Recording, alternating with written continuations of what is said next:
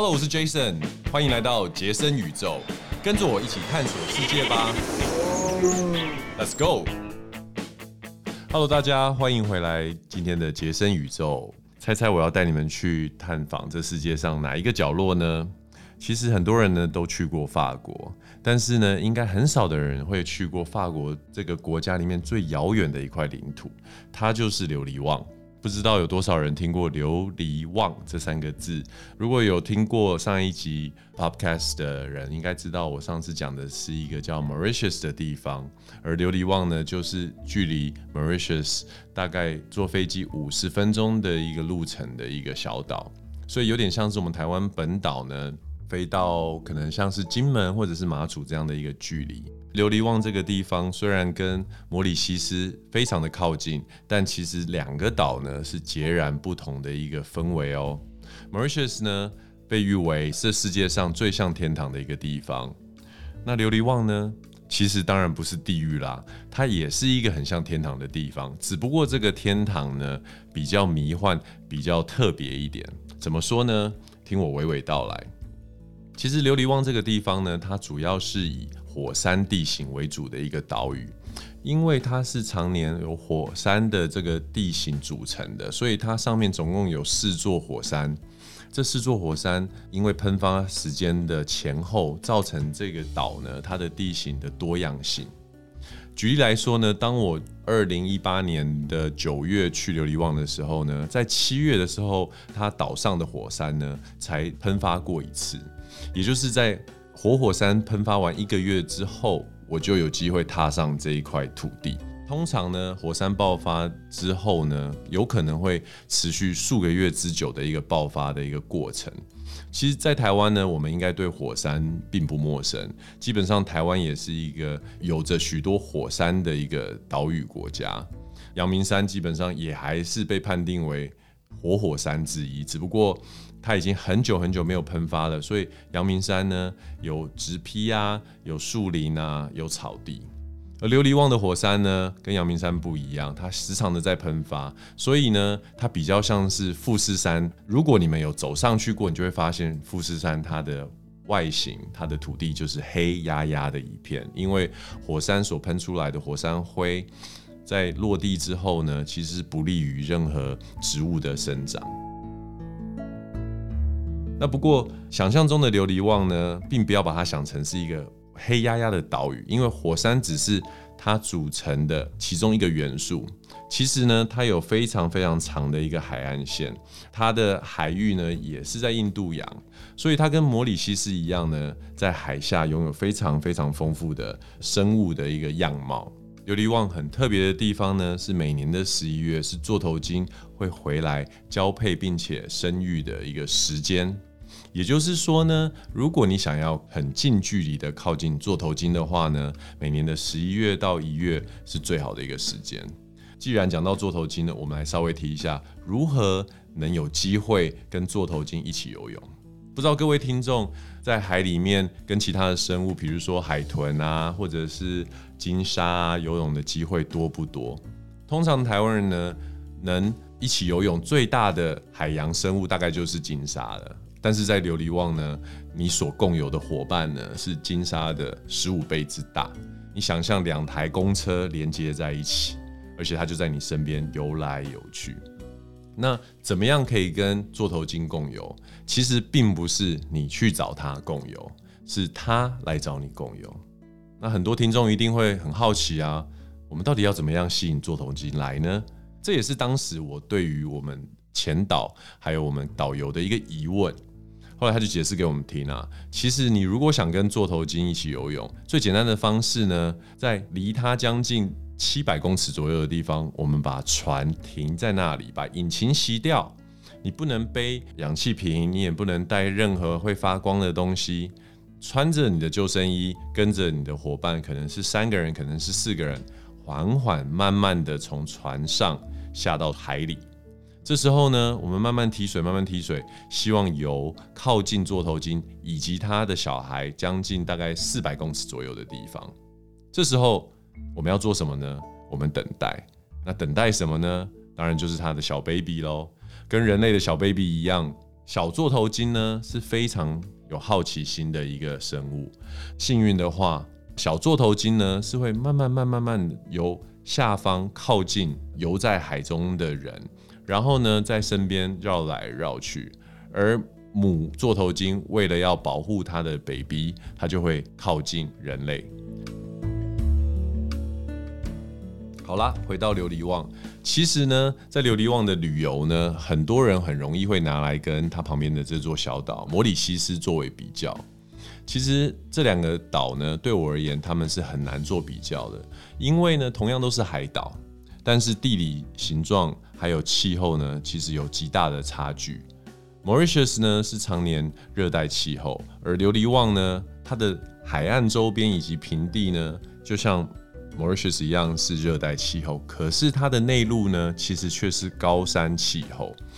那所以很多人呢会喜欢来琉璃旺，其中的原因就是它有很多样化的气候变化以及地形变化。所以你不仅在这边可以享受很好的海上活动，或者是平地上的一些探险，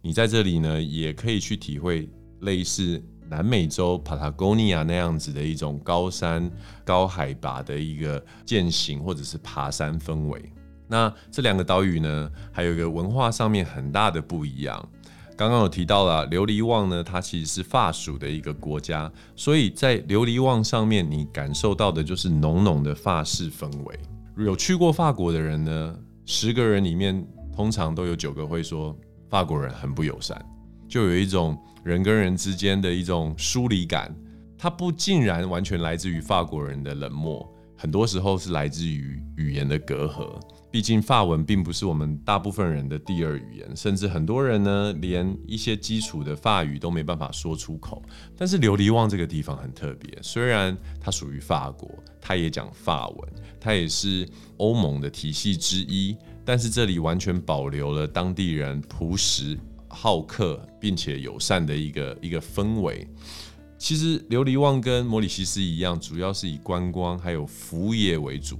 所以说这边的人呢，他们对于外来客其实是非常欢迎的。再加上呢，他们人员的组成呢，除了白人以外呢，还有奥克兰人，还有当地的原住民，以及一些非洲来的移民，还有北印度来的移民。之所以会有非洲跟北印度人呢，主要就是早期的时候，大概在三百年前呢，法国人来到这里，他们需要很多的帮忙，所以他们推行了奴隶制度。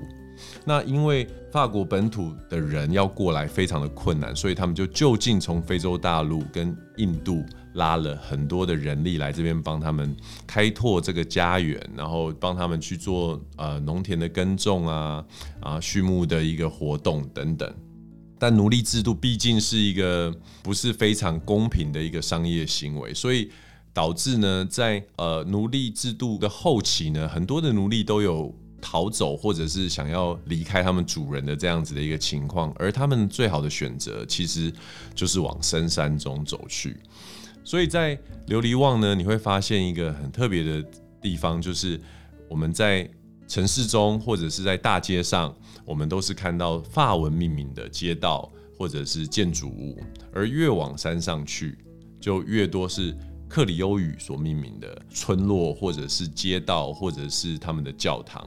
原因是因为这些高山地区的祖先大多都是以前身为奴隶逃进这些深山之后所留下的后代，所以这也是他们的文化里面比较。呃，黑暗，但是到现代来说会比较呃有趣的一个特色。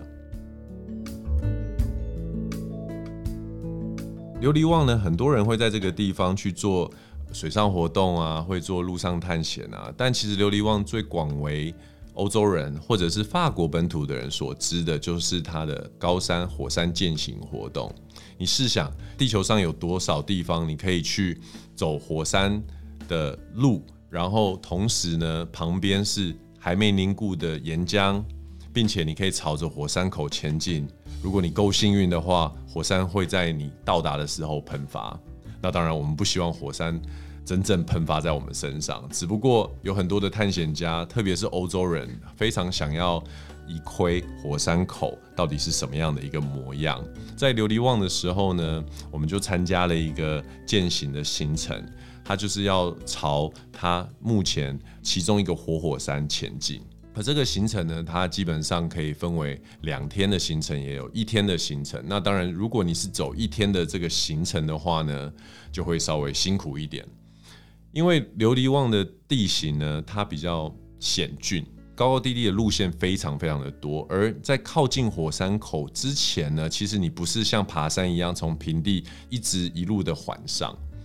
火山喷发的时候呢，会把地心的土地变成熔浆，高温之后变成熔浆之后喷发出来，所以当火山喷发完毕之后，会造成呢什么地层下陷。所以当一般的人要靠近火山之前，他必须要先爬一个小丘陵，然后再沿着峭壁往下走，大概走四百到五百公尺左右呢，才能走到一个可以靠近火山的一个。平地，然后你再慢慢慢慢的缓上，靠近火山口。而这样的一个践行的行程呢，大概呃从出发点到火山口应该需要八到九个小时。火山口的本身从山底下到火山口呢，就会需要耗到六个小时左右的时间攀爬。所以其实它是一个蛮蛮吃体力，也蛮吃耐力的一个行程。好。到底火山的地形是什么样子？不知道各位有没有想象过？可能刚刚听到我说富士山它这种沙砾地形，因为火山灰嘛，也有人可能会想说啊，会不会像布朗尼一样软软的，然后温温的？其实呢，火山地形看起来的样子呢，它很像很多很多的尖锐的边边角角，很像玻璃碎片的这个残骸一样。为什么呢？因为当熔岩慢慢冷却下来之后，它其实会瞬间的定型成为一个有棱有角的一个形态。所以各位如果有机会的话，可以看一下网络上的图片，你就会发现，当我们近看火山旁边的地表的时候，你会发现它是很像很多一把一把的尖刀插在地上。而这样的践行呢，就是要在这样的土地上。行进，所以说，如果各位有机会来琉璃旺，并且要参加这个火山口的探访行程的时候，记得一定要穿登山鞋，因为这样才可以保护你的脚不被割伤。那当天呢，我们去的时候呢，其实没有我们想象的这么顺利。原因是呢，高山地形很容易出现的一个情况就是午后的大雾。其实，在台湾来说的话，我们的中央山脉呢，很多人呢很常去的一个地方就是五岭。同样，五岭也是在十二点过后的时候呢，很容易从晴空万里转变成大雾，甚至还有可能会下起大雨。当时呢，我们在琉璃旺就遇到这样子的一个情况。当我们开始步行的时候呢，其实那一天的温度大概是在二十七八度左右。可是当我们越走越高，时间越来越晚的时候，温度其实慢慢从二十七八度降到二十三、二十、十五。很快很快的降到大概只有六度左右的温度，所以各位想象说哦，我要去火山一定会很热很热的这个想象的时候，其实我要告诉各位，火山的气候是非常寒冷的，因为它的海拔太高了。当天的行程呢，就是在这样的凄风惨雨的情况之下呢，我们就是一步一步的靠近火山。那这个中间的过程呢，有多辛苦就不赘述了。我只想讲呢。请各位一定要记住，身上一定要带着指南针。为什么呢？因为我们可能想象中身上会有树木啊，或者是一些明显的地景指标，它基本上放眼望去长得都是很像。那琉璃旺国家在对于这些火山践行的步道呢，他们国家公园团队呢，其实想到了一个很好的办法，就是每两个月呢，就会在地上重新去漆上一条一条的白漆，为的是什么？为的就是让来访的旅客呢，能跟着这条白漆安全的走到火山口，并且安全的下山，走回到出发的地方。但是其实有的时候呢，当我们在践行的时候，特别时间一拉长，走着走着有可能会晃神。而当时我们在琉璃旺的火山的时候，就发生这样的事情，导致我们其中两个伙伴差一点就回不来了。不过各位其实不用担心。在琉璃旺这个地方呢，它长期都会有直升机的巡逻队在山上盘旋。一方面，它要监控火山爆发的情况；一方面，它也是要去搜寻是不是有可能会有遗失的旅客啊，或者是走丢的登山客。好，回到火山这件事情，最后的高潮当然就是步行到了火山周围，离火山口大概五十公尺左右的地方。其实所谓的火山口呢，在想象中可能就是一个很明显的肉眼可视的洞，所以大家应该都会觉得说，只要你靠近了，你就会晓得火山口在哪里。其实现实生活中并不是这么一回事。火山口的大小像是五个足球场这样子的大小，也就是说，你可能会看到一个边边，但是你并没有办法站在火山口的旁边就看到火山口的全貌。第二个。火山口是，如果你近看的话呢，很像是我们用显微镜呢去看布朗尼的表面，它有很多的 crust，很多的裂痕，很多的，就是那些崩裂的边缘。其实你永远不知道，我离火山口五十公尺的这个距离，是我真的是剩下五十公尺，还是我下一步就要掉到洞里去？而当天呢，我就因为太兴奋了，而差点就直接坠落火山口。好险我的 guide。就在我要往前跨出最后一步的时候，拉住我的背包，而且告诉我，Jason，如果你再往前踏那一步，你可能就要掉到火山洞的里面。但他同时也安慰我，其实就算你掉下去也没关系。如果你真的掉下去，而且你没摔死，还活着的话，你知道要怎么从火山洞出来吗？当时其实我想了很久，难不成我们从哪一个洞进去，就从哪一个洞爬出来吗？但是听说这个火山口离它这个洞的最底端大概有六百公尺左右的距离，这样子怎么可能爬得出来？他说不是，Jason，你呢只要在火山的洞口的下方呢找到任何一个洞，然后你又沿着这个洞穴呢一直走，一直走，一直走，一直走，总有一天呢你会找到出口。我说为什么会有这个洞？原来在火山在喷发的时候呢。它不仅只有上方这个洞口会喷发出熔岩，其实火山它就是一个炸弹一样的一个一个样子，所有的压力等待被释放，所以其实很多的熔岩呢是从山壁中就往外去喷发出去了。那其中很大一个部分呢会朝着低洼的地区，也就是往海的方向流去。所以在琉璃望呢，其实还有另外一个非常重要的地形，也就是它的火山山洞。那这样子地形的形成呢，是来自于熔岩高温融化了土地之后呢，带着这些异化的土地一路往大海奔去。所以我的盖开了一个小玩笑，他的意思是说，只要我没有摔死，我就有机会借由这些洞一路走走走走走，走到海里去。那走到海里还活得了吗？我问他，他说不晓得啊，就看你你有没有那个 luck。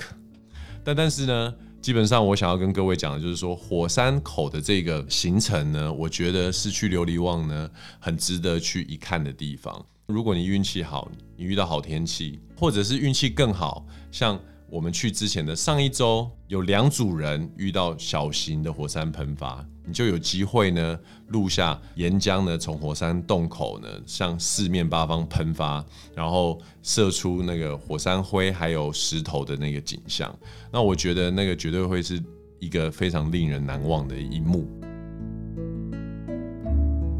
琉璃望其实除了这个火山的一个探访之旅之外呢，其实。也蛮适合坐直升机去做一个旅游的。它与摩里西斯不一样的地方是，摩里西斯呢，它会停留在高空中，去让你一窥整个岛屿的全貌；而琉璃旺的直升机是以贴近地表的方式呢，带你去看这个。琉璃旺火山地形到底是什么样的一个面貌？你有可能上一秒钟呢是在峡谷中飞行，下一秒呢你就从一个瀑布的下方穿越，然后呢再过一会儿你会发现你停在火山洞口的正上方，而下面就是满满的水蒸气，一直往直升机的底部往上发射出来。那最后呢，它会把直升机停留在刚刚我们所提到这些高山的村落里面。继续用双脚的方式去探访这一些以前由奴隶以及原住民所打造的村落。那在琉璃旺呢，其实还有许多许许多多的活动可以做，譬如说呢，飞行伞也是琉璃旺一个非常适合各位去做一个尝试的活动。在台湾来说呢，北海岸以及台东呢都有这个飞行伞的活动，而琉璃旺呢，它一年三百六十五天，总共有三百六十三天可以飞飞行伞，意思是说呢，几乎它每天的天气都是适合去做这个活动的。那飞行伞呢，跟直升机不一样的地方是，虽然它的高度没有这么高。但是你完完全全可以感受阳光洒在你身上，并且海风徐徐吹来，以及完全失去重心的那种腾空感。借由教练操控着飞行伞在飞行的这个路径中，你会跨越当地居民的民房啊、政府机关啊、运动场啊，甚至是他们那边最著名的一个竞技场。所以其实它是一种从上方很贴近，就是一些著名景观的一个旅游方式。所以我还蛮推这个飞行伞的行程。基本上琉璃旺呢，对我来说呢，它有一种各个面向，包含服务、包含旅游、包含探险、包含法式风情，然后包含法国美食的这种综合体的一个点。它比起摩里西斯，也许少了一个所谓天堂的称谓，可是它绝对有一个独具一格，在欧洲人或在世界旅人心中特殊位置的一个价值。希望各位听众呢，有机会的话，如果你去了摩里西斯，不要忘了